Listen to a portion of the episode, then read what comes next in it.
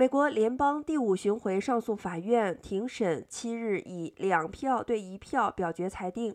拜登总统强制要求联邦机关员工接种新冠疫苗的命令有效。二零二一年九月，拜登宣布，绝大多数的联邦员工必须强制接种新冠疫苗，否则将面临惩处。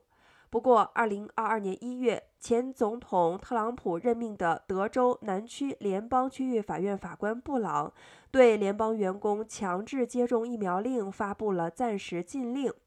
美国联邦第五巡回上诉法院庭审七日以两票对一票表决，裁定布朗无权阻止拜登政府对联邦员工发布疫苗的强制命令。